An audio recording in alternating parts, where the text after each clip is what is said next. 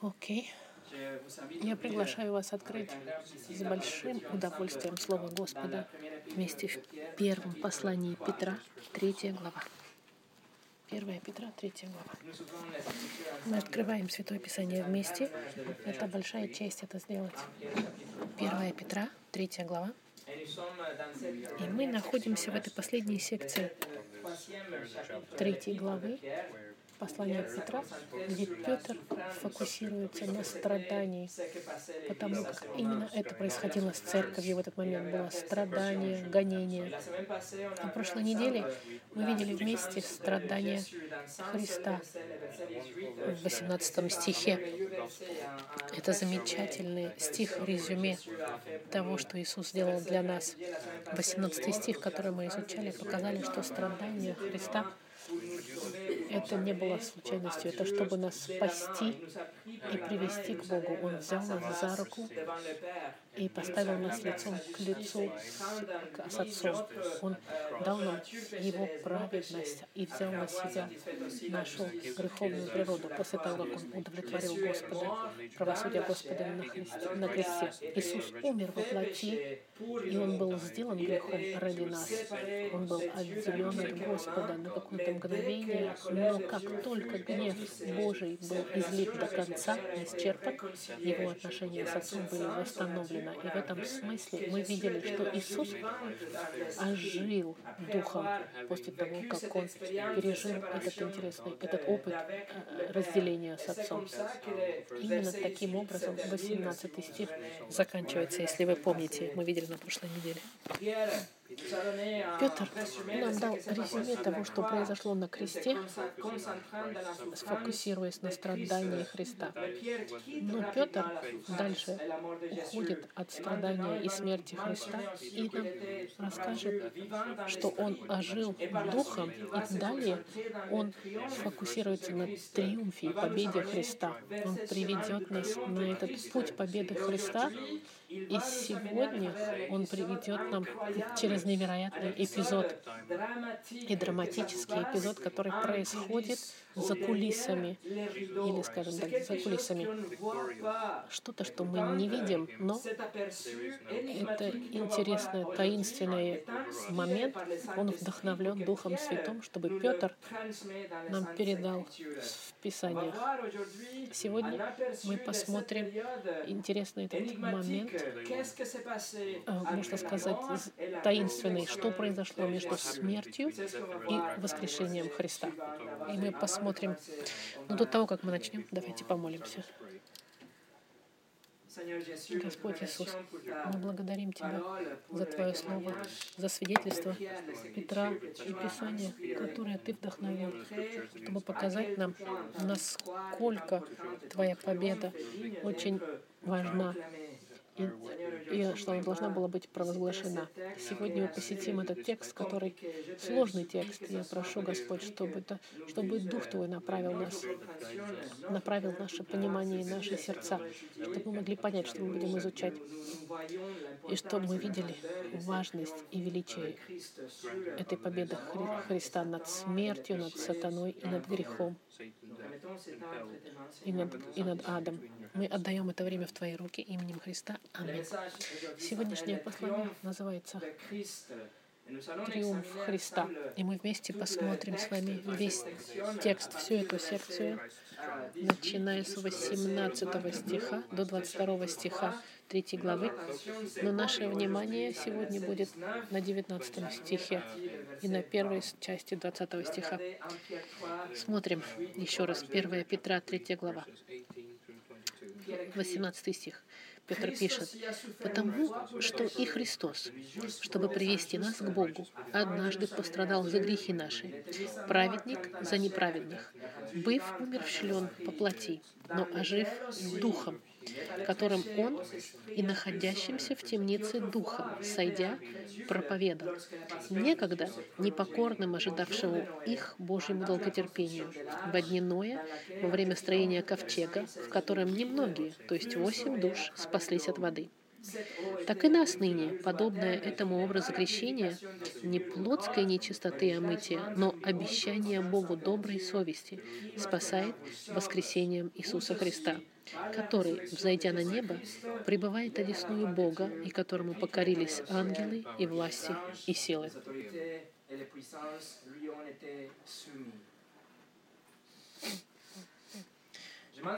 Я на прошлой неделе я упомянул, что в центре этого текста стих, который считается одним из самых сложных стихов в Новом Завете. И были написаны огромные работы. И есть пять разных интерпретаций этого текста посередине.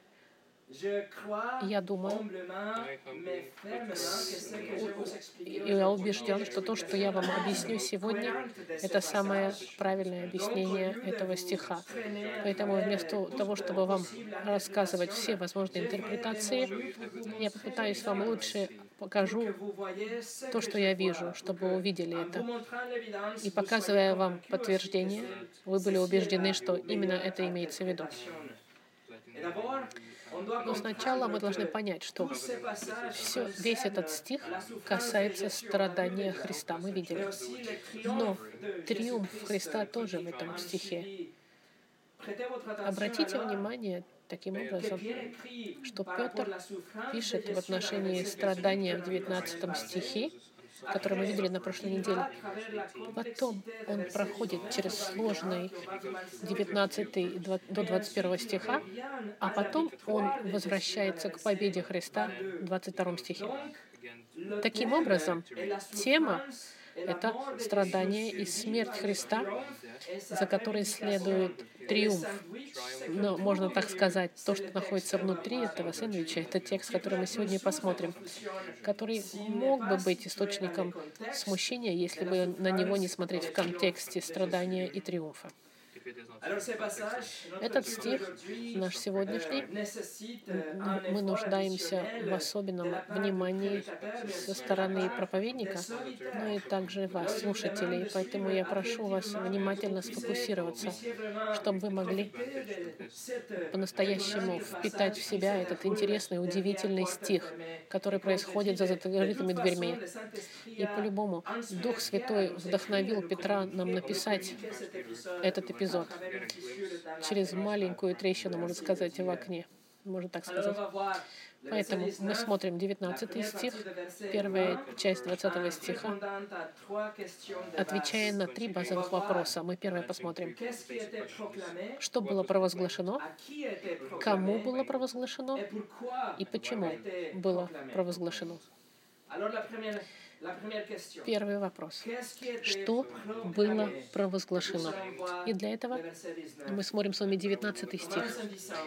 начинается, которым он и находящимся в темнице духом, сойдя проповедовал. 19 стих начинается, говоря, которым, которое отправляет нас напрямую в дух, на духа, которым он, дух Христа, который, который описывается в конце 18 стиха. Иисус физически умер, он отдал свою жизнь, и он отдал свой дух Отцу, и он умер. Его тело безжизненное осталось на кресте какое-то время, и дальше солдаты римские проткнули ему под ребром, кровь с водой выскочили, и тело осталось на кресте. Его тело было по-настоящему мертвым телом но дух его был живой.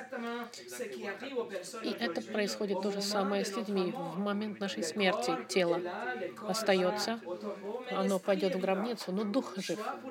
Либо, чтобы пойти на благословение вечное, либо в наказание вечное. Но этот стих нам говорит, что произошло с Духом Христа в момент, когда его тело осталось мертвым в гробнице. Его Дух, Дух Господа Христа, он пошел проповедовать в духовной реальности. Глагол, который здесь используется, сойдя Глагол «сойдя» говорит о реальности передвижения. Это глагол, который используется, что человек пошел из одного места в другое. И этот глагол используется именно таким образом повсюду в Новом Завете. Когда люди пошли, сошли, спустились, сошли. И Иисус, когда просил пойти людей к нациям, мы говорим о настоящем движении передвижении. 19 стих нам говорит, в котором он, сойдя, проповедал. Он передвиг, пере, пере, передвигался, чтобы проповедовать. Почему Иисус пошел в духовную область, это нам говорит. Он пошел проповедовать. Во французском другом варианте говорит провозглашать. И это то же самое. Греческий глагол «керусо» — это значит передать послание или э, дать информацию, сообщить, заявить, публично провозглашать громким голосом. В те дни были посланники, которые были посылаемы царями, чтобы сообщить послание до того, как царь приедет в определенные города. Например, типа Глашатай. Глашатай был послан, чтобы он сообщил, проповедал победу, и чтобы деревня приготовилась к приезду и празднованию победы царя.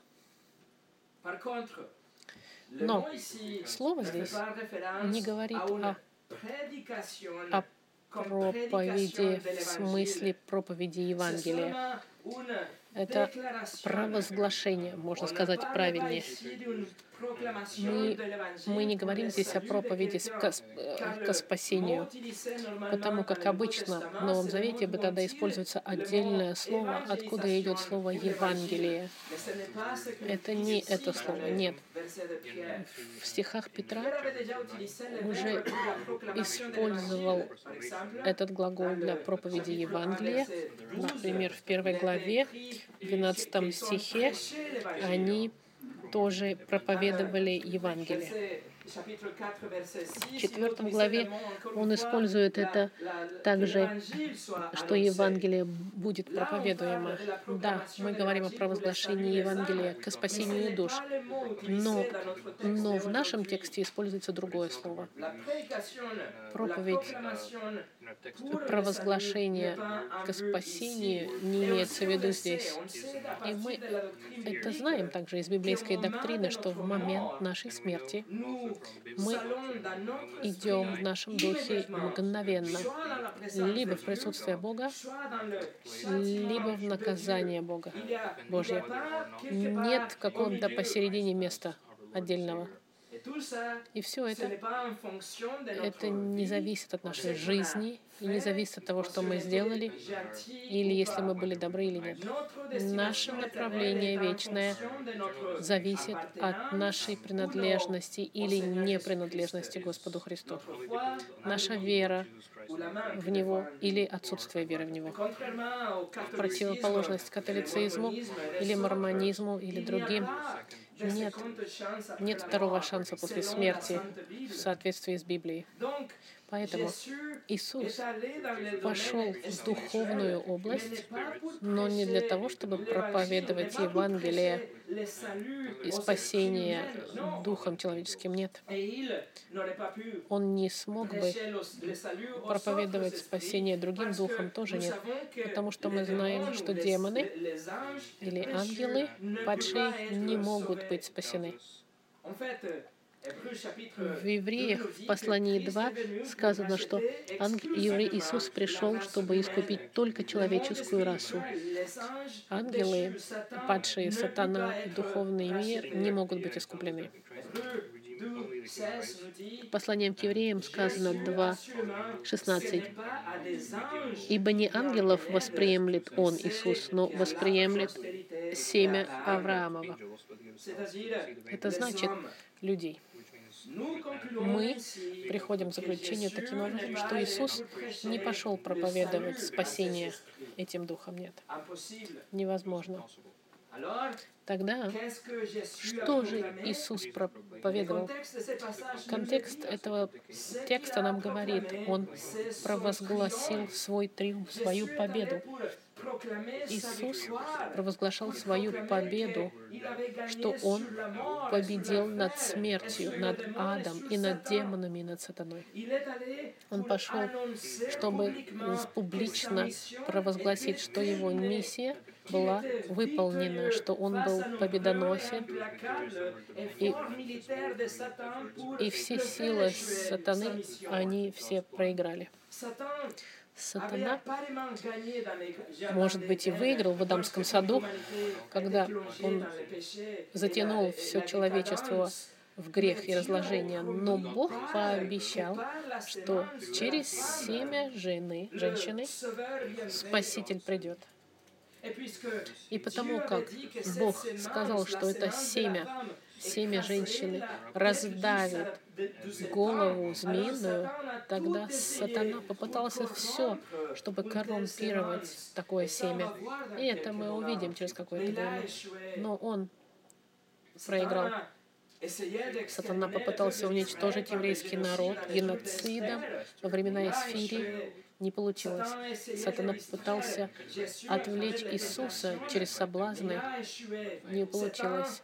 Сатана попробовал еще раз испытывать Иисуса. Он попытался, чтобы он покинул свою миссию в Гефсиманском саду. Не получилось. И в течение всей жизни Сатана постоянно нападал на на Христа, чтобы тот согрешил. Но не получилось, потому как Иисус не согрешил.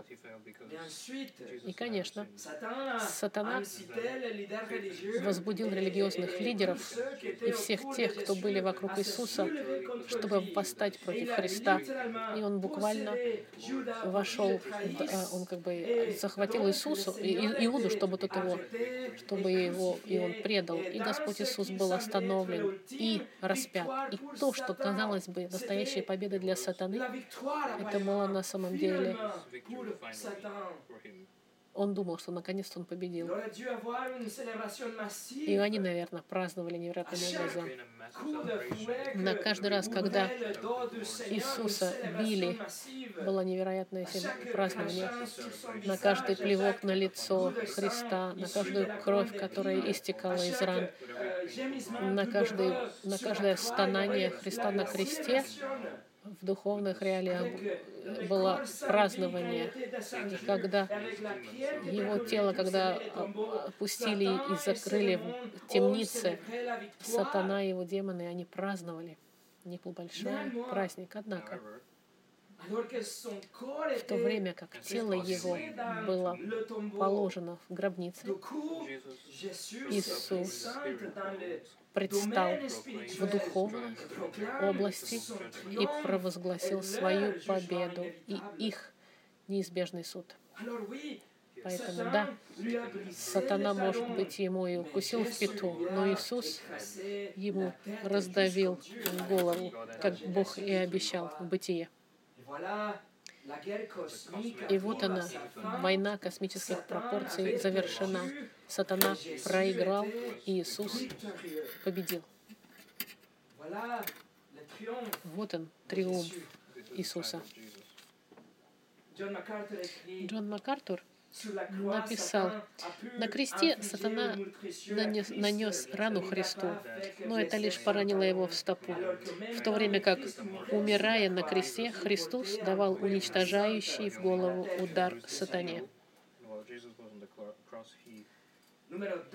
Второе. Кому было провозглашено? Это было провозглашение победы, но кому? Текст нам говорит, что были духи в темнице. Но кто эти духи в темнице? Кто услышал это провозглашение победы в 19 стихе? Потому что сказано, которым он и находящимся в темнице духом, сойдя проповедовал. И слово Духом — это слово, которое используется в течение всего Нового Завета, чтобы описать Дух.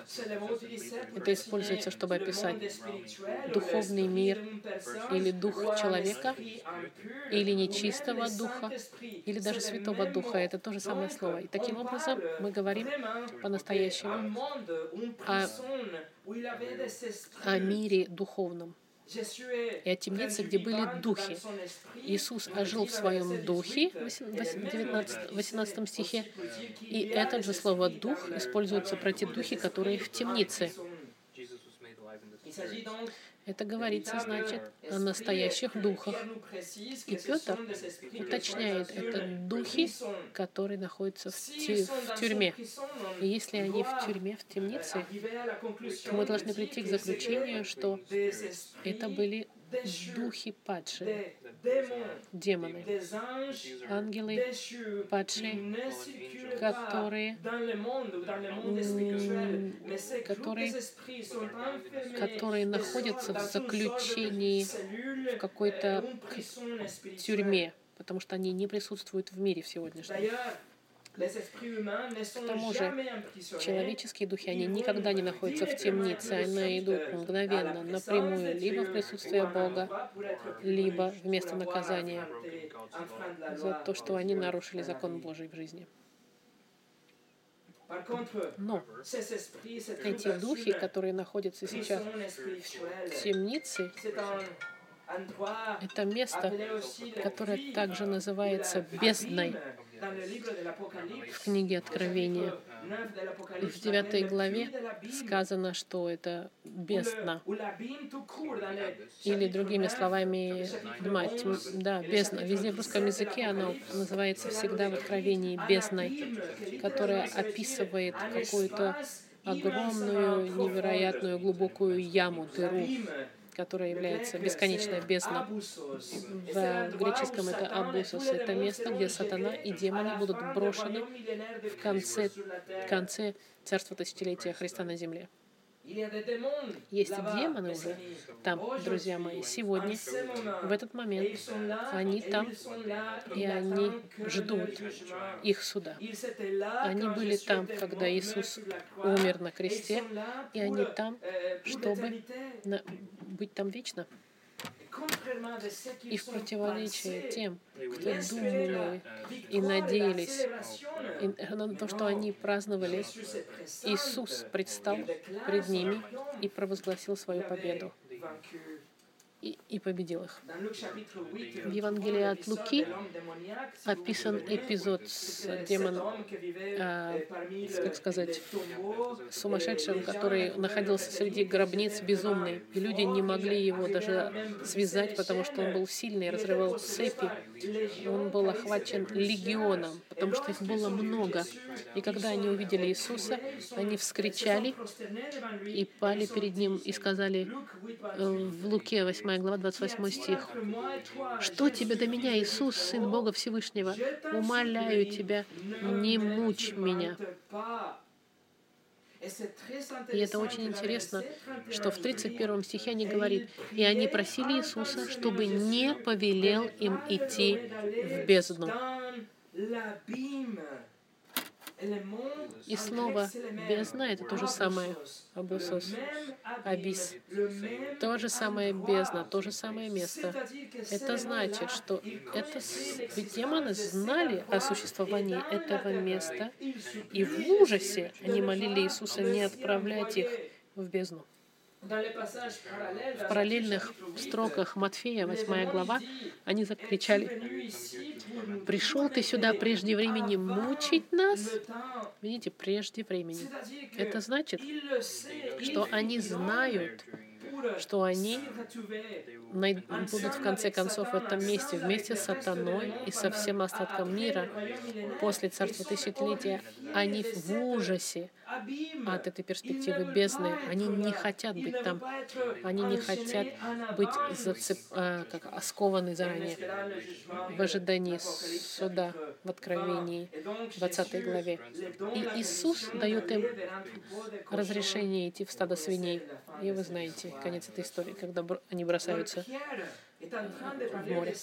Петр говорит об этой тюрьме, об этой области духовной, где есть демоны, которые там уже находятся.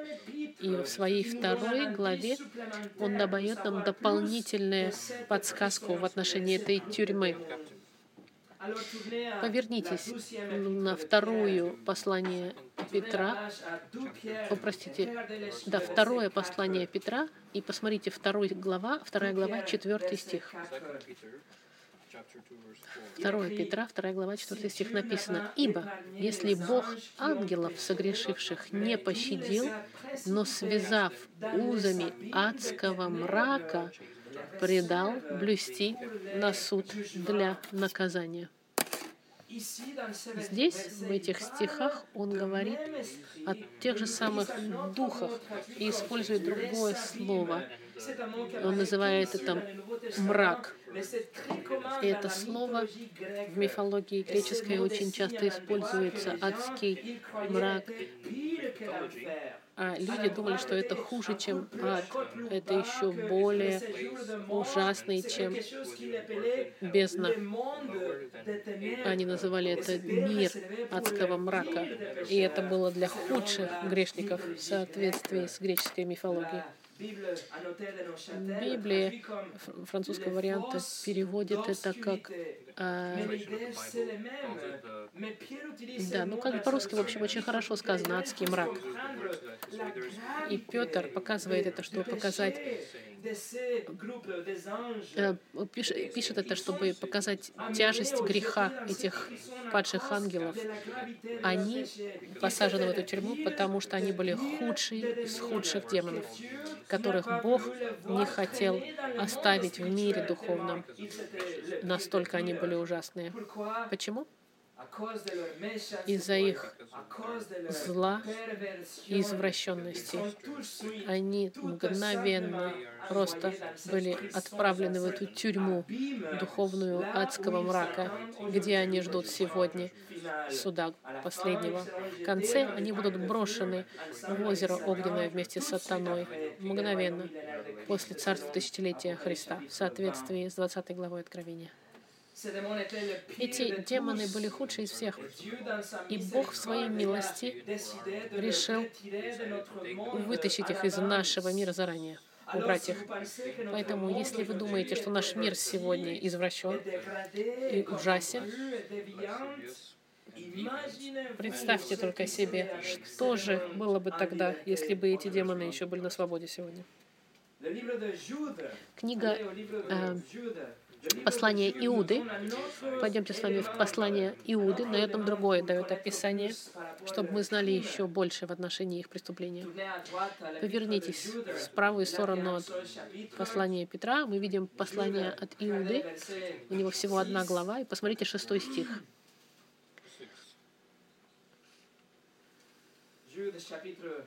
Послание Иуды, первая глава, шестой стих. Написано и ангелов, не сохранивших своего достоинства, но оставивших свое жилище, соблюдает в вечных узах под мраком на суд великого дня. Обратите внимание, мотив того, что их посадили в тюрьму, эти ангелы они оставили свое жилище. Они перешли через границы лимита данного Богом. Бог дал им лимит, а они перешли через эти лимиты. И как последствие Бог их навеки заключил. Они никогда не будут отпущены и никогда не будут активны. Они сегодня не могут быть активны, и не будут они отпущены только в конце, чтобы быть судимы.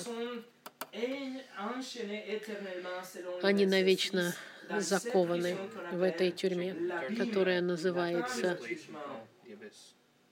узы мрака. Но что же они сделали конкретно? Седьмой стих нам говорит, э, э, послание Иуды, седьмой стих. Как Содом и Гомора и окрестные города, подобно им блудодействовавшие и ходившие за иною плотью, подвергшись казни огня вечного, поставленный в пример. Буквально стих нам говорит, что они пошли за иной плотью. Это значит, эти демоны, они покинули царство духовное, чтобы войти в людей, или приняв человеческую форму, как ангелы в Старом и Новом Завете, они, они подверглись разврату с женщинами. Так же, как и люди попытались войти в моральные отношения в Бытие, в 19 главе, с ангелами. Таким же образом, но наоборот. Традиция еврейская и документы вне библейские, которые были очень известны и до сих пор остаются известными, описывает то же самое таким же образом, что были ангелы, которые вышли за пределы позволяемого, и они сегодня в этой духовной тюрьме. И даже если эти традиции, они не библейские, они показывают, что это было общее понимание народа в те времена. Alors, qu'est-ce qui est и что же, и что же Христос им проповедовал? Победу. Кому Он проповедовал? Этим демонам, которые в тюрьме. И третье. И почему? Почему Он проповедовал? И для этого мы возвращаемся в наш текст, 1 Петра, 3 глава, 19 стих и 20 стих, еще раз посмотрите в которых также которым он и находящимся в темнице духом сойдя проповедовал некогда непокорным, ожидавшему их Божьему долготерпению, в дни Ноя, но во время строения ковчега, в котором немногие, то есть восемь душ, спаслись от воды. Тюрьма этих духов наполнена демонами со времен Ноя, с Ноевого ковчега. Петр нам пишет, что эти демоны с тех пор до сих пор там из-за их непокорства. непокорства. Есть демоны, которые с дня Ноя и Ноева ковчега мы приходим к заключению, исходя из других стихов, из стихов описания потопа, что их непокорство это было как раз, они перешли границы. Они смешались с человечеством, чтобы вдаться в, раз... в сексуальный разврат. Пойдемте со мной в Бытие, первая книга Библии, Бытие, шестая глава. Первая книга Бытия, шестая глава, и посмотрим с вами этот момент. И посмотрите на первый и на второй стих. Бытие 6, 1, 1 и 2 стих. Написано.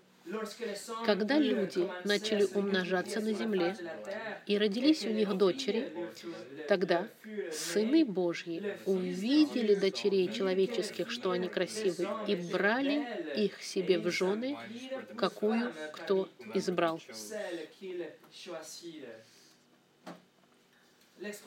Выражение здесь во втором стихе сыны Божьи, всегда говорится об ангелах в Старом Завете. Мы говорим о духах, об ангелах. То же самое в Иове, в первой главе, 6 стих написано. «И был день, когда пришли сыны Божьи предстать перед Господа, между ними пришел и сатана». То же самое в Псалме 29, в Псалмах, И дополнительно эти стихи в Бытие делают контраст с сынами Божьими и дочерьми человеческими. Сыны Божьи и дочери человеческие в контрасте. Это значит, есть творения духовные, созданные Богом, сыновья Божьи, но также есть и дочери, которые произошли от человеческого, от людей. Эти сыновья Божьи — это ангелы, но ангелы, которые подействовали в непослушании и сделали все, чтобы уничтожить брак, и они злым образом хотели воздействовать на все поколения идущие. Они, они брали себе красивых женщин, и они входили в мужские тела через обладание демонические, или же они материализовались сами в человеческие тела, чтобы иметь сексуальные отношения с этими женщинами и производить, и дать рождение другой коррумпированной расе. Посмотрите третий и четвертый стих Бытия. И сказал Господь, «Не вечно духу моему быть пренебрегаемым человеками, потому что они — плоть, пусть и дни их будут 120 лет». В то время были на земле исполины. Особенно же с того времени, как сами Божьи стали входить к дочерям человеческим, и они стали рожать им, это сильные, издревле славные люди.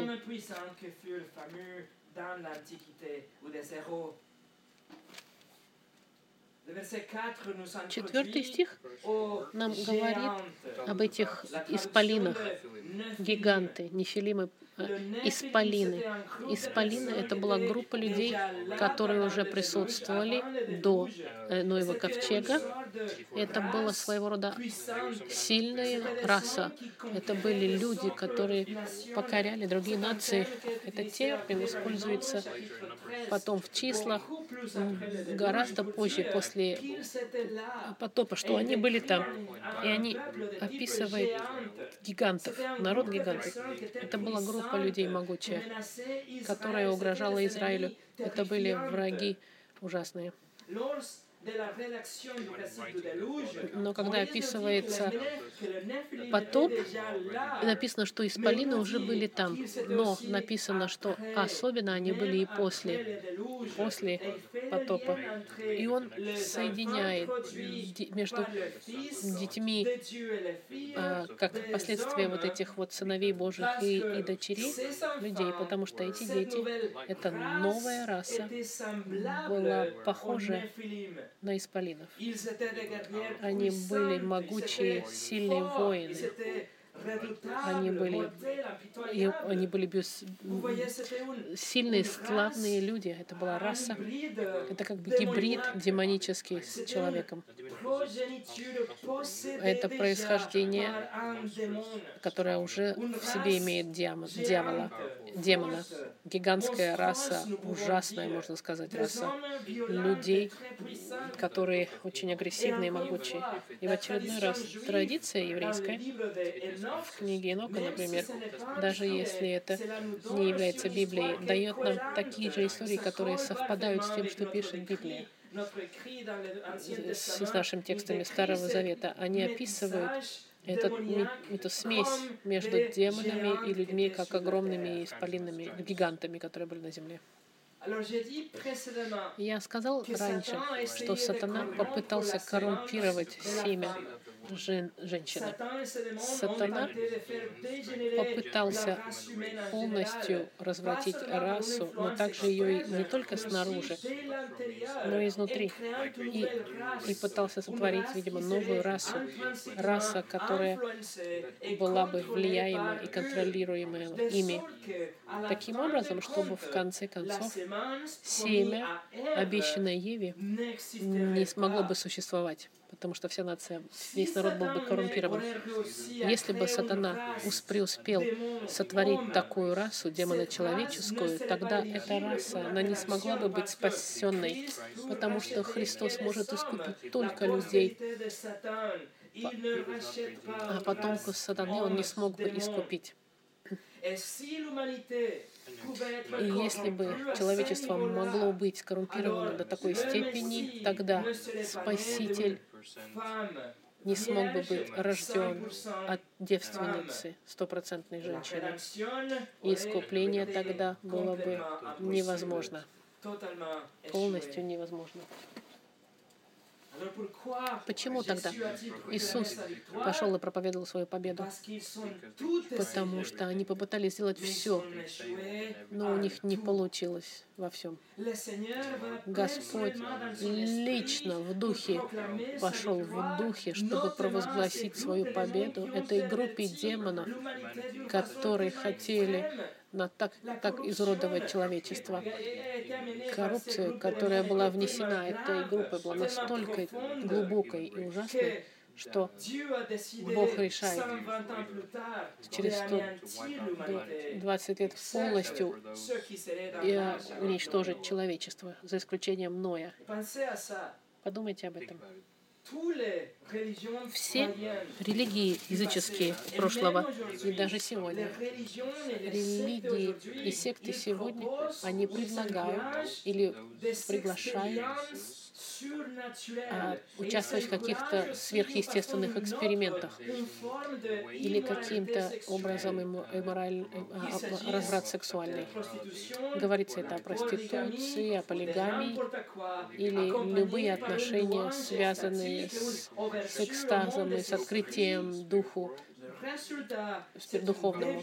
И в результате идет полное, полное полное, можно сказать, разврат того, что Господь решил и сотворил натуральным образом. Во времена Ноя ангелы хотели женщин, во времена Содома мужчины хотели ангелов. Последней целью демонов это было извратить секс. И, и вы увидите, в обоих случаях ответ Господа был суд радикальный. Во времена Ноя что Бог сделал с человечеством? Что произошло со всей этой расой гибридов, демонов и людей вместе с теми, кто не хотели покаяться? Шестая глава Бытия, 11 по 13 стих. «Но земля растлилась перед лицом Божьим, и наполнилась земля злодеяниями.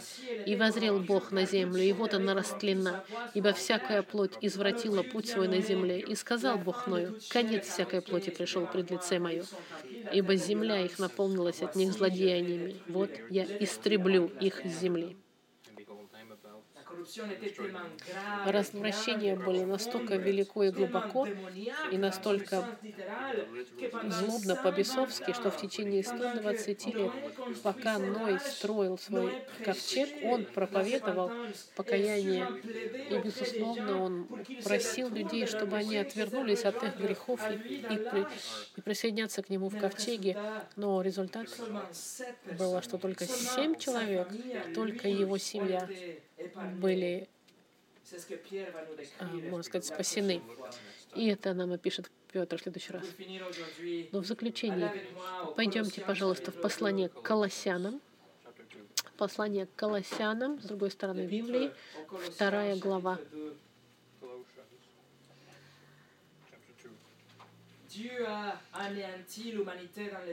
Бог истребил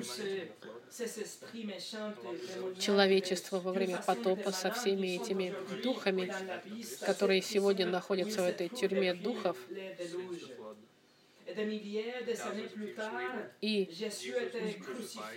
через две многие, через какое-то время Иисус был распят, и они, конечно, демоны все думали, что они победили, потому что на, на конце концов Иисус наконец-то пострадал и умер. И все демоны, и все, все царство духовное, злое, они радовались. Они думали, безусловно, что все, теперь мы будем освобождены, потому что Иисус умер как вдруг посетитель к ним приходит. И это вечный дух второй личности Троицы. И Господь Иисус появился перед ними и провозгласил свою победу и показал им, что у Него ключи от их цепей и провозгласил свою окончательную победу над силами тьмы. Но Павел также пишет, что когда Иисус провозглашал свою победу на кресте, в то время как он был прибиваем, он отменил долг, который мы имели перед Богом, он стер наше осуждение и освободил нас от сатаны, от демонов, которые думали, что выиграли. Колоссянам 2, 14 и 15 стихи. Иисус имеется в виду, истребив учением бывшее о нас рукописание, которое было против нас, и Он взял его от среды и пригвоздил ко кресту, отняв силы у начальств и властей, властно подверг их позору, восторжествовав над ними собою.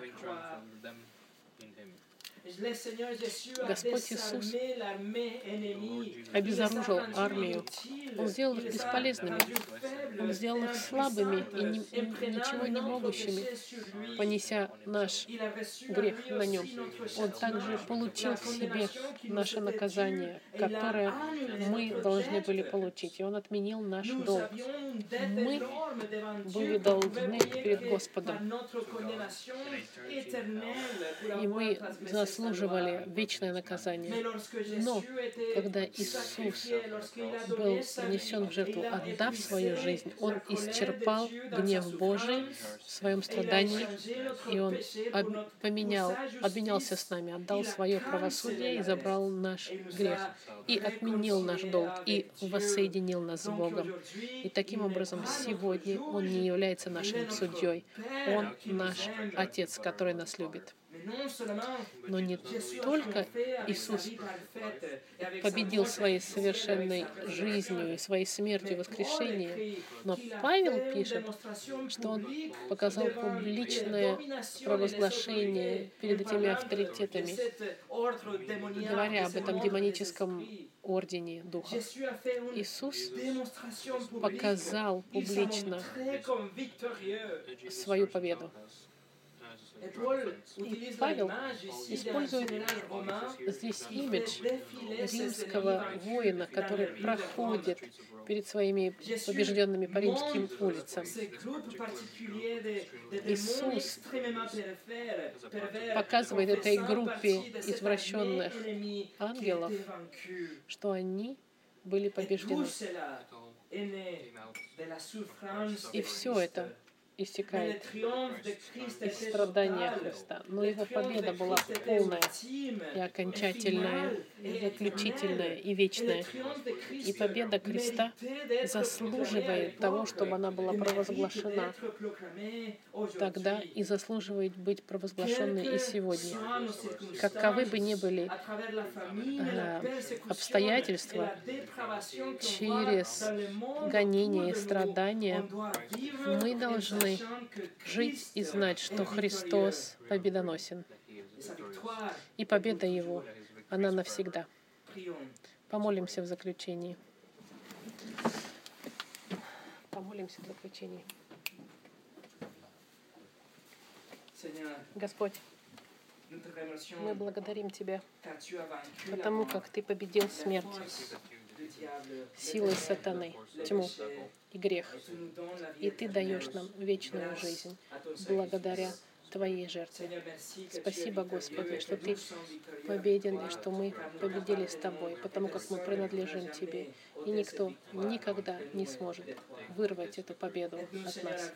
Помоги нам, Господь, жить в этой победе, и чтобы, несмотря на ситуации и на проблемы, и чтобы мы не переживали в нашей жизни, Господь, Ты являешься нашим царем. И помоги нам провозглашать Тебя и показать, что Ты уже выиграл. Мы молим Тебя именем Христа. Аминь.